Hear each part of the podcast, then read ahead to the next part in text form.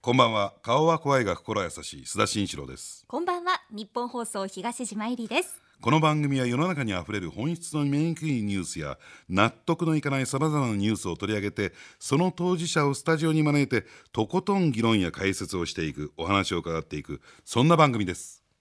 さあ須田さん先週もかなり盛り上がりまして、はいあの終わりが見えないということで今週もゆるゆるっと日本放送女性アナウンサー陣でお付き合いいただいてよろしいいですやかいやもうありがとうございますでももうみんなバラバラのキャラクターなんで話聞いてて本当面白いよね恋ですよ濃いなねあ なんかみ一見するとさらっとしてるスキッとしてるように見えるんだけども結構内実はドロドロなん だね ドロドロという表現でよろしいですか、ねえ胃もたれしてきたというあなたも今週もぜひお付き合いくださいこの後9時までですなんかさこういう仕事やってみたいっていうのなんかある、まあもちろんねあのハワイ中継は別と しても浅いボール食べたいイボウル食べたいですけどね、なんかこういう仕事やってみたいしあやっぱり数年後に迫ったオリンピックじゃないですかオリンピック・パラリンピックはきっと私たち何らかの形ではお手伝いさせてもらえるんじゃないかなと思ってるのであれ新庄なんかパラリンピック結構ねねそうです熱心にね、はいリオパラリンピックと、えー、去年平昌パラリンピックもあの行きまして、ええ現地でその選手の頑張りですとか定期的にあの合宿ですとか大会も見に行ったりしていて、そのこうどんどんこう成長していく様子っていうのを見ているので、大舞台でのその試合とか選手の活躍は本当に楽しみですよね。やっぱりあのやっぱりスポーツ系だもんね大会系だもんねああ多分そうだと思います。キャラクターとしてはキャねラクターとしてはそうですね。まあでもオリンピックってやっぱりアナウンサーにとってもヒノキ舞台なんでしょだって東京ですもんね。でこうラジオもいろんなこうオリンピック実況の歴史があってでもスポーツ実況東島すごい不得意そう私だってテンポアップすることあるかもしれないじゃないですかバスケットが好きで、うん B リーグの取材に行ってるんですけれど、B リーグもねラジオで中継やったんですよ、そうですねできるんだっていう発見でしたね、あ自分でやったのあの煙山アナウンサー実況ねえで東島はベンチレポートでやったんですけれどええどんも、な感じでやったの煙山さんなんとか選手がコートに入りました ダメいや今のすごく良かったです。もうもうワンパターンください。もう ワンパターンものするんだ。そうなんかすごくこう東島さんらしさがギュって詰まったベンチレポート。もうワンパターン、もうワンパターンください。ルカヘッドコーチが立ち上がりました観客が総立ちです湧いています どういいんじゃないなんかもうちょっとこうふわっとしまでもさなんか聞いたよあの台風中継っていうかな台風実況中継、不得意だっていやもうそれはね新人の頃の悩みだったんですよニュースを読むにもこうきちんと締めなきゃいけない時に自分では必死にやってるんですけれども、後でこう自分の放送を聞き返すことが多いんですね、反省会として、楽しそうに聞こえちゃ ってどれだけ落ち込んだかなので先輩たちに語尾を下げる伸ばさないとかいろいろ教えてもらいましたうんあの守備の分野でねあのこれねキャラクター結構出るんだけども、あのどんな映画が好きか映画うんど私ですか、うん私はやっぱりゴジラですかね。うあそういえばゴジラさ、はいなんか卒論なんでしょそうなんです卒業論文でゴジラを研究していまして、ね今までの,、まあ、あの全部のゴジラ作品はもちろん見ていて、お家にも本がいっぱいあるんですけれど、でゴジラの中ではどれが一番おベストおすすめ作品としてですよねね。ああでも一番やっぱり好きなのは一番最初の1954年の「ゴジラ」が好きですね。あのこの有楽町の近くが昔のその有楽町がどんどんこう壊されていく様だったりその当時の時代背景を本当に反映していてかつアナウンサーの人が実況するんですよね鉄塔みたいなところにこう登っていて、んでゴジラが今こんな状況ですってこう話していたらゴジラがどんどん近づいてきてその鉄塔を倒されるんですよね、うんその瞬間に「皆さんさようなら!」って言うんですよ アナウンサーが。だからその自分のこう命をかけてギリギリまで仕事をする様っていうの本当にかっこいいなってその時思いましたね。だからもしゴジラが有楽町に現れることがありましたら、もう体を張ってそれはもうお届けしようっていうその気持ちはあります。皆さんさようなら皆さんさようなら。じゃあ今から練習してくださいねはいね。そうします。精進さんしゴます。ジラスイッチを押しましたね須田さんもゴジラみたいなね。ちょっとありまいいすんけだよどねそんなことはどうでも箱崎はどう私あの三国志が好きなので、あの最近だとキングスマンとかああのなんですかねキックアスとかうん割とこうバーンバーンっていう分かりやすい派手なエンターテインメントが好きです。あの石壁の戦いを題材にとったレッドクリフ、あれはご覧になりました、はいはい見ました。どうでしたあれはあれは評価としては、盾でうん、光の反射でこう敵をやっつけるっていうシーンがあるんですけど、うん今までなかった解釈だと思って すごい新しいって思ったりとか、うん結構あのいろんなね解釈があって面白かったです。あー私あの「三国志」って一つの小説なんですけど、ええそれを日本でどういうふうにこう吉川英治はこう書いたとか、うん北方健三はこう書いたとか、そういうのを研究してたので、あ新しい考え方見つけたみたいなあの川川の表面中船なんてのは本当にあったんですかあれおそらくつなげたんつなげたのだからそれがその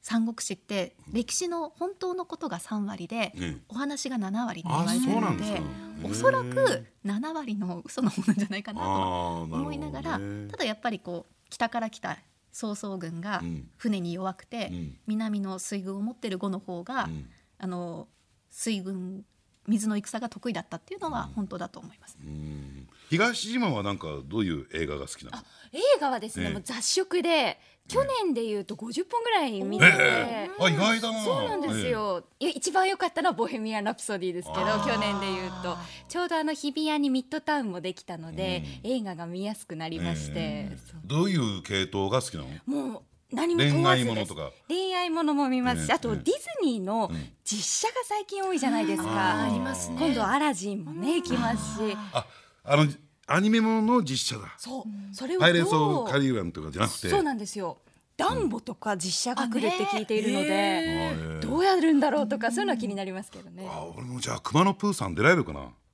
なんでこれシードしてる可愛げが実写熊野プーさん素晴らしい映画だったん ですよ。去年公開されて壊すなと私の夢を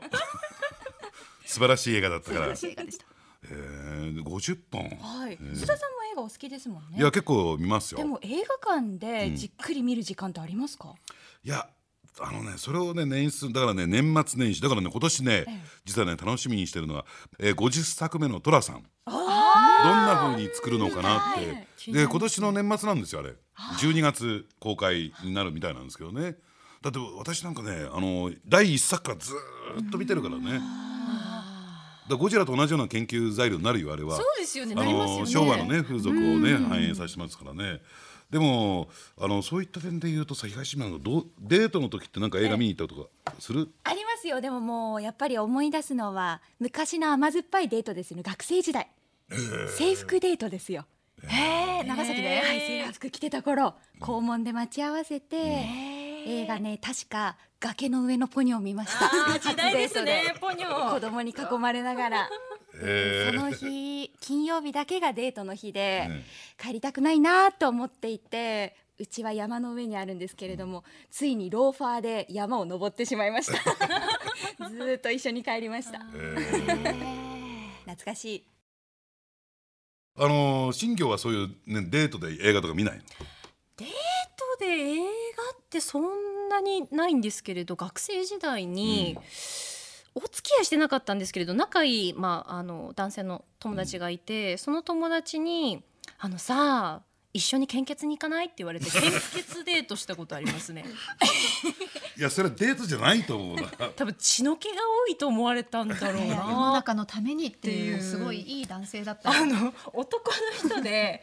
ね女の人に献血一緒に行きましょうよってこう誘うって結構なかなかですよねいや同性でも誘わないよそれ一人で行くでしょその献血ってあるいはその計画を立てて行くというの場所じゃなくてたまたま道歩いてたら、例えばねあの新宿の紀ノ国屋の前歩いてたらいや大変なことになってんだなと思って行くとかさ、冬はね特に足りないってうんこそとうだなからんですよね、そういう場所でしょそれなんか一緒に行ってそれもなんか発展とかあったわけ何にもなかったですね一緒に、まあ、献血に行行っっててあの血を出したからじゃあ食事でもしようかとかそういうのない血を出したいや血を出しただけですね特殊これはデートと呼べないねどういうのがじゃあ理想デートでヒーローショーに行きたいです一緒に何それ新業の趣 味じゃん。でヒーローショーの方に集中しちゃうでしょそれいやなんかそのヒーローショーの素晴らしさと面白さを知ってほしいそういう人今年見つかりそう周りになんか今接点がありそうな人でいいいじゃあ募集しとく放送でしておきましょうここで新庄一華アナウンサーとヒーローショーを一緒に見る姿をいやじゃあ箱崎は今まであの人生の中で一番思い出に残っててね一番いいなっていうそうデートのパターンって何パターンですか。これよかったなグッときちゃったなとかさ、おもう夫としかデートに行ってないんですけうど、ん一回食事に出かけて、うん私が財布を忘れたと思っええてお店に戻ってなくて、うんでもう一度よく探したらカバンの中から出てきたんですうよ。んで怒られるかなと思ったら、うん見つかってよかったじゃないって言われたのが、うんああすごい優しいなと 思って優しい人いいかねやっぱり怒られますよねちゃんと管理してないっていう、いや管理とか管理いや別にどうでもいいじゃんそのだって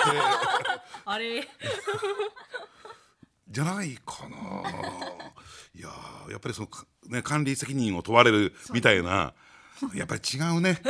我々とは。違いますね、あの東島はどういうああそうですねねさっきの新業の例えば居酒屋とかいうお話で言うと、正面を向くと緊張するんですよだからカウンターがいいですはあ横並びになるとなんかどさくさに紛れてうんくっつける、 東島アナウンサーの顔が真っ赤言いながら照れちゃいましたそういう箱崎とか接近とかあるわけそこに横に座ってなんかこうベタっとなったりそう肩に手が回ってきたりとかあーないですね緑緑の髪の毛っていいねとかなんかこうさなんか緑の髪の毛って言うと髪の毛が緑色みた緑いのですよ黒髪みたいねな須田さんの手つきも変でした今のでも私一回お付き合いしてなかったんですけど、うんあの一緒に映画とプラネタリウムに行ったことが、あいいそういうのいいじゃないいいですねいいじゃないプラネタリウム、ロマンチッもクでう全部席が取ってあったりとかしてうんおーすごいもうそのお膳立てがすごすぎてああこの人はなんか女性と一緒に遊びに行くのに慣れてるんだなって思ってちょっと嫌になっちゃったっていうのがーありました。なんだろうねでじゃあな慣れすぎてもダメだし、あーどうですか私ちょっとそういうのあれかなって思ったんですけど、そうですねなんか慣れすぎててもちょ相手に求めるものって何、相手に求めるものですか、はそのなんていうんですかねまあ筋肉があることと 特殊ですからね特殊ですそうそうそあうとこう私がショッカーにさらわれそうになって助けてくれ る人特殊ですからね特殊ですね で守ってくれる人というか我先にこう逃げないで、んこうパッてこうショッカーの前に現れて、俺が相手だってやってくれる人ですかね。あんまりいないと思うのねショッカーやっぱり怖いもん普通あショッカー怖あいんな怖いあんなタイツみたいなのかぶって袖出てきたらさ弱いって分かっててもいざ対峙したら怖いですよね怖い怖い、うん、そういう人です、ね。そうじゃあその段取り系はどう段取りですか。なの、うん、完璧である必要はないんかなってそこで思います肝は何肝ですか、うんメインだけ決めておいてもらえればあーなんか例えば行くのがどっかのミュージアムだったらそこのチケットは押さえてあるとか、すごくいいあのお料理屋さん行くんだったらそこの予約は取ってあるとか、それ以外のところは全然こうのんびりやってもいいんじゃないかなって思いますね。さあラジオを聴きの皆さんどうですかねそのメインのところは抑えるようにしていただきたいな と、ね、 我こそはという我こそはということでどんどん応募していただきたいな 東島はどうここだけは外しちゃいけないっていうああそうですねいや嘘はついてほしくないですよね失礼も踏まえてそうそれは第一条件でどんな失礼だった のちょっと待ってくださいどういうことですかそれ嘘つかれちゃったの付き合ってると思ったら付き合ってなかったんですよ 悲しいわ、 それはいいんですけどそうあとは何だろうなまあ待ち時間でも段取りは別にいらないです、うん待ち時間とか、うん、お店を探す時間とか無言でも嫌じゃない人がいいですね、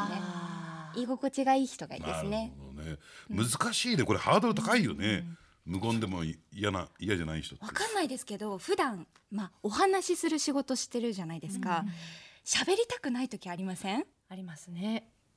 でもそれはね羨ましいんだよ僕なんかあのねえ20代半ばぐらいからテレビの仕事始めたでしょ、ペーペーなわけですよでそうするとねこの間思い出したんだけどロケロケに行ったわけロケバスの中でみんなで移動するじゃない技術さんなんかと一番下っ端が盛り上げなきゃいけないもうねハイテンションマックスで喋りまくって受け狙いの話したり夜になると怖い話してみたりね面白くねえんだよと頭殴られながらだからもう喋り続けるわけよあーそそううでですすよよねね。そうだから逆にあの出演してない時でも喋んなきゃいけないっていう脅迫観念があるからもう四六時中喋りまくっててうちのかみさんが「うるさい!」って 言ってねえプライベートまでプライベートうるさいよ俺、そうなはっっきり言って寝てる時までうるさいって言われるから よくわかんないんだけど奥様のお話聞いてみたいですねそうなってくるとうんそうだだからあのふ風呂に入ってる時はちゃんとね、えー発声練習およびねあの歌歌ってね歌、何歌われるんですか。えー最近ねリバイバルヒットブームになってるのが私の中でね、チューブだね チューブ来ましたかまた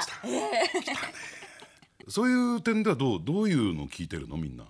音楽です音か楽どうだろうな最近私はもう子供と一緒にバナナが飛んでったとかあーそっかもう頭肩膝トンとかもう童謡ばっかりずっと歌ってますアンパンマンの歌とかじゃあ、あのーそれ以外ね子供に関連した以外だと例えば若い頃学生時代とかどういうのをどういう本のが好きだったそうですね私洋楽結構好きで、うんサベージガーデンとか、バックストリートボーイズとか、はいあー聞いてましたなるほどねやっぱりラジオ局っていうとやっぱりあの音楽って切っても切れないそうですねじゃないですか入社試験の時にどういうのを聞いてるのとか何が好きとか聞かれないあーなんか聞かれませんでしたそう一です切聞かれませあんでし聞たかれなかったへえあの新業はどういうのを聞いてるの私は昔エレクトーンをまあ習っていて、今も習っているんですけれど、それで結構歌が入っていないインストゥルメンタルの曲とかをよく聞いていて、ジャズとかうんロックとかフュージョン聞くんですけれど、まあ、そこにプラスして最近あのミュージカルソングをよく聞くようになりましたね。カラオケ行ったら何歌うカラオケ歌いやカラオケ行ったら、えっと、仮面ライダーブラックのオープニングですねこういうやついるね平成ライダーだこれできないわ男もうなんずかーっと今日聞いてたけどいやでもドンピシャの人がいるかもしれないじゃないですかでもいどうあのデートに行ってさその何あの、えーデパートの屋上でやってるようなヒーローショー行って、はいでカラオケ行って「仮面ライダー」歌ってねもうオタクっぽいやつだと思うよ秋葉原でうろちょろしてるやつだと思うよいや私そういう人なのであそういう人そ好ういうき人男性 いや男性でそのまあオタクっぽい人っていうのは私は好きですねでこの T シャツの前の上に何言ってるか分かんないとかなんか書いてあるような T シャツ着ちゃってただそういう人でも筋肉鍛えればあーなるほどねそういう人いないんじゃないのいるのかな まあ信じてますいると信じてます東島はどういう音楽聴いてるのそうですね一番よくカラオケに行ってた頃ってやっぱモーニング娘。だったり私たちの世代はそうですねあとはゆきゆいうん愛子はういん美和ちゃんとかへーその辺歌ってたりしましたけど最近の j p o p が分からなくうてんであ聞かなきゃと思って聞いてみたら歌詞が難しくて今じっくり頭を抱えてるのがあいみょんですね。ああ今の子はこういう恋の歌詞に共感するんだっていうのがちょっと私にはいや難しいも。うね僕ね安室奈美恵がなんかああいうねああいう感じになってからもう全然わかんなくなっちゃ った平成の歌姫。平成の歌姫になったらうんあのなんか言い足りないことないですか私あの聞き足りないのが東島アナウンサーはどういう男性がタイプなのかっていうのあーが確かに新庄アナウンサーのね結構出ましたけど、どういう男性が合いますかあんまりタイプないんですけ どしっかりしてなきゃダメですよねきっとこういうなんかイメージがわかないなよく言われるんですよプライベートが透けないとか、うん裏でどんなことしてるのかわかんないとか言われるんですけど、いやでもねまああれだろうねなんか似たようなタイプが合うんじゃないのですあかーそうかもポワンとしてるようなポワンとポワンとじゃあストライクゾーンは広く嘘つかない人で、そうそうそう、その時は相だ談乗ってくださいね須田さんそのどうす嘘つく人ですか、はいつかない人ですか浮気は嘘これは発見本当に器みたいなねね付き合ってるんですか付き合ってないんですかってそうそうそうそうその俺に聞くまでもなく自分で考えてくれよ本当に指差し確認をしようと思います今度はじゃあ二人はどうなの2019年やっぱりチャレンジします新しい恋にもちろんですあれすいませんなんかちょっともう仕事頑張ろうか信玄肩叩き合って頑張ろう今回のこの放送大丈夫ですかねね須田さん大丈夫かな本で当になもんかね好き勝手に話させていただいて、ねでもこういうことこういう情報発信することってないでしょえないですねほとんどどういう人なのかってねもうまさにお茶してる時の空気感になってしまいましたねそうですよはいね本当にまあですからねたまにはこういうのをねやってねそうですまねあ、あの今日はね若いあの女性アナウンサーにガス抜きをしていただこう、ね、フラストレーションを晴らしていただすこいうまってせんいそうれねにお付き合いいただきましいえいえいえ一応お仕事もしてますぞということででしかも担当番組をねねぜひでしかもあれでしょ今日はあの東島に合わせてドレスコードあってねみんな白たそうなんですよ田さんもね白そうい白いパーカーであら雪だるまって言われました某女性アナウンサーにじゃあ記念撮影しましょうね終わったら東島さんだけ白じゃないんですよ、今日に限って ね9割白なんですけど ねじゃあまあお二人にね、はい自分のやってらっしゃる番組のぜひ宣伝をはいしていただきたい、では朝からじゃあうんはい、えー、飯田浩二の OK 工事アップ平日月曜日から金曜日まで朝6時から生放送でお送りしています、えー、月曜日のコメンテーターが須田慎一郎さん、はいということでいつもお世話になっております、ぜひあの2019年も飯田浩二の OK 工事アップどうぞよろしくお願いしますそして夕方がはい、夕方4時からお送りしています、草野光代夕暮れワンダホー私担当しておりまして、えー毎週平日月曜日から木曜日までお送りしています、であのーこの10月からですね去年の10月から松本秀夫アナウンサーが加わって、草野さんみっちゃんと秀夫さんの、うんなんだかねこうおかしなやりとりが 楽しめる番組になってますので、こぜれひそもそもどういう番組なんですかそもそもあのグッドニュース、うんあのインターネットとかうね、ん結構そのネガティブな話題が多いうん世の中なので、番組からグッドニュースいい情報を発信あしていそこうれいい番組だねそうなんですようほっこりするんですえよえあのまあ、身の回りのねグッドニュースを教えていただいたりとか、いい音楽かけたりとかっていう番組で気象情報を私お伝えしてるんですけど、えええなんだかね最近その松本秀夫アナウンサーが入って、ええちょっとこうお笑い夕暮れワンダホーみたいなちょっ えとまあ楽しい感じにね、あいいじゃないですかは楽しさ増し増しでお送りしておりますので、ぜひお聞きいただければなと思います。うんお笑いワンダホーの後はお笑いの「オールナイトニッポンプレミアム」というものあをーええこの3月までええ期間限定でお送りしますのえでえぜひねたくさん笑って聞いていただければうんとどういう番組なんですかこれは月曜日ココリコさんうん火曜日中川家水曜日オレンタルラジオのあっちゃん、んで木曜日よいこさんで金曜日がキスマイフット2の皆さんというラインナップでちょっと早い時間なんですが8時30分まで「オールナイトニッポン」をお送りしてるんですよね。まあ今イケイケの人たちばっかりだでねも毎日笑ってお腹痛いんですよ筋肉痛でという ねなんだか笑いによりがちな日そう本ですね放送ですけれども、ね須田慎一郎の「ニュースアウトサイダー」もぜひ今年も、ちょっとねあの笑いによらないで頑張って、はいねえーまあニュースに深掘りしていきたいなとはい思いますけどねはい、今日はどうもありがとうございましたありがとうございましありがとうございましたた本日のお客様日本放送の女性アナウンサー箱崎みどりアナウンサーと新業一華アナウンサーでした